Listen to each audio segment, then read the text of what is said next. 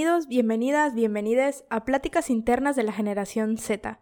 Soy su Jaime Medina y les quiero agradecer por acompañarme desde su casa, su coche o donde sea que me estén escuchando. Les cuento un poco. Pláticas Internas es un podcast artesanal que nace de la necesidad de materializar las charlas que he tenido con amigos y darle también una plataforma a las voces que rondan en mi cabeza. Aquí hablaremos de todo y si es posible nos iremos deconstruyendo episodio tras episodio. Hola, hola, ¿cómo están? Espero que muy bien.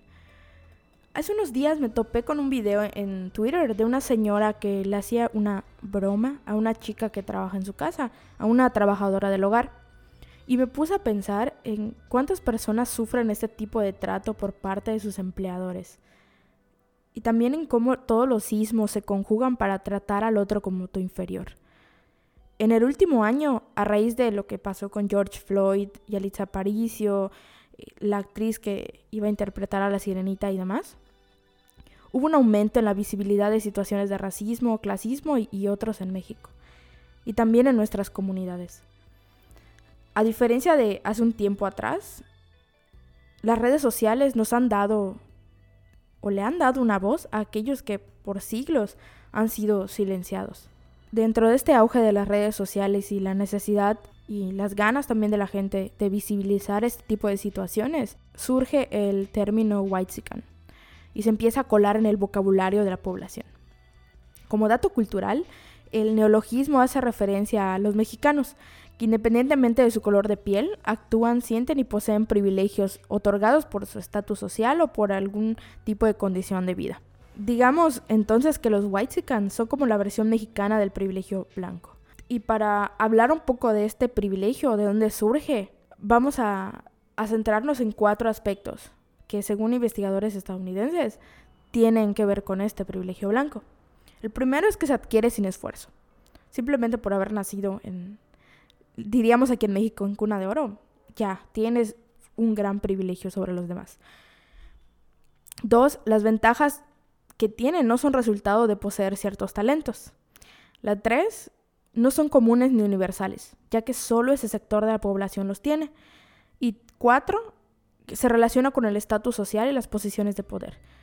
Normalmente las personas que forman parte de este grupo o tienen estos privilegios tienen nivel socioeconómico alto y tienen posiciones de poder bastante relevantes.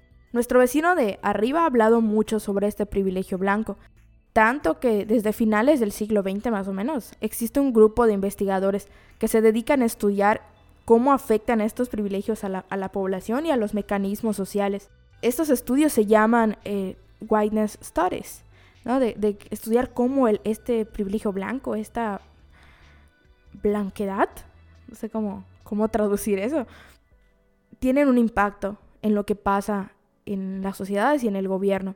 Dicen que estos apoyan un racismo sistémico, es decir, que todos los procesos de gobierno, eh, las solicitudes de, de vivienda, educación, tienen una relación con este racismo. Pero creen que solamente Estados Unidos vive bajo esta ideología y bajo esta creencia. Les voy a dar unos datos por ahí. Según el estudio de movilidad social para el bienestar, 49 de cada 100 personas que nacen en hogares del grupo más bajo de la escalera social se quedan ahí toda su vida. Y aunque la otra mitad sí logra ascender, 25 de ellos no logran superar la línea de pobreza de México. En datos crudos, 74 de cada 100 mexicanos que nacen en la base de la escalera social no logran superar su condición de pobreza. Y es alarmante, es duro tener estos datos y, pensar que mucha de la gente, por más que se esfuerce, por más que intente mejorar su condición de vida, posiblemente no lo logre. ¿A causa de qué? del sistema y la forma en la que se manejan las cosas aquí en México. Sabemos que Estados Unidos tiene un pasado de esclavitud, pero también México lo tiene, y en muchos sectores de la sociedad aún perduran acciones e ideas que tienen esa base de soy mejor que tú porque tengo esto que tú no tienes.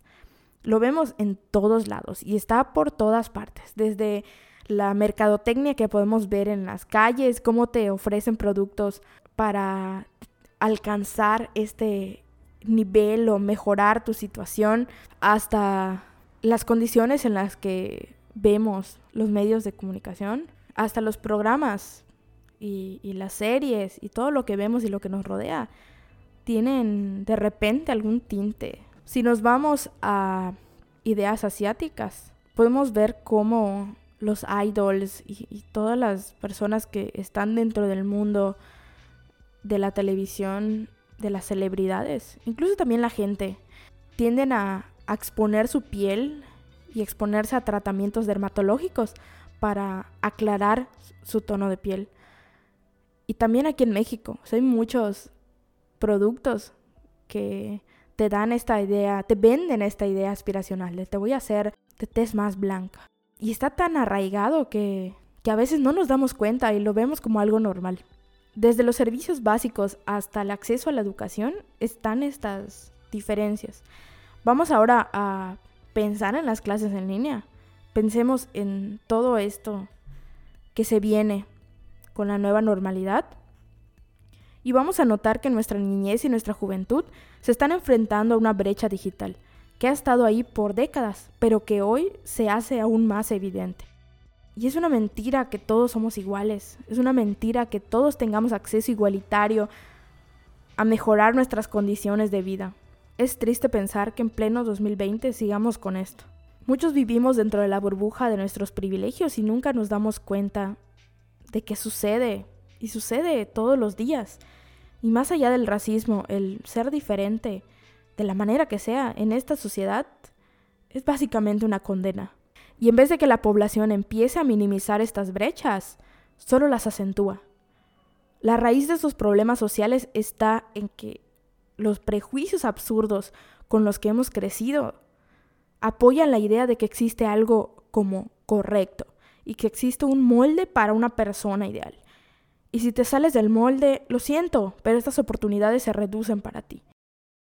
Y, no, amigues, el racismo inverso no existe. No existe porque cuando le dices indio a algún miembro de, de una comunidad indígena o prieto a tu amigo para burlarte de su color de piel, no solo te ríes y haces un chiste sobre eso.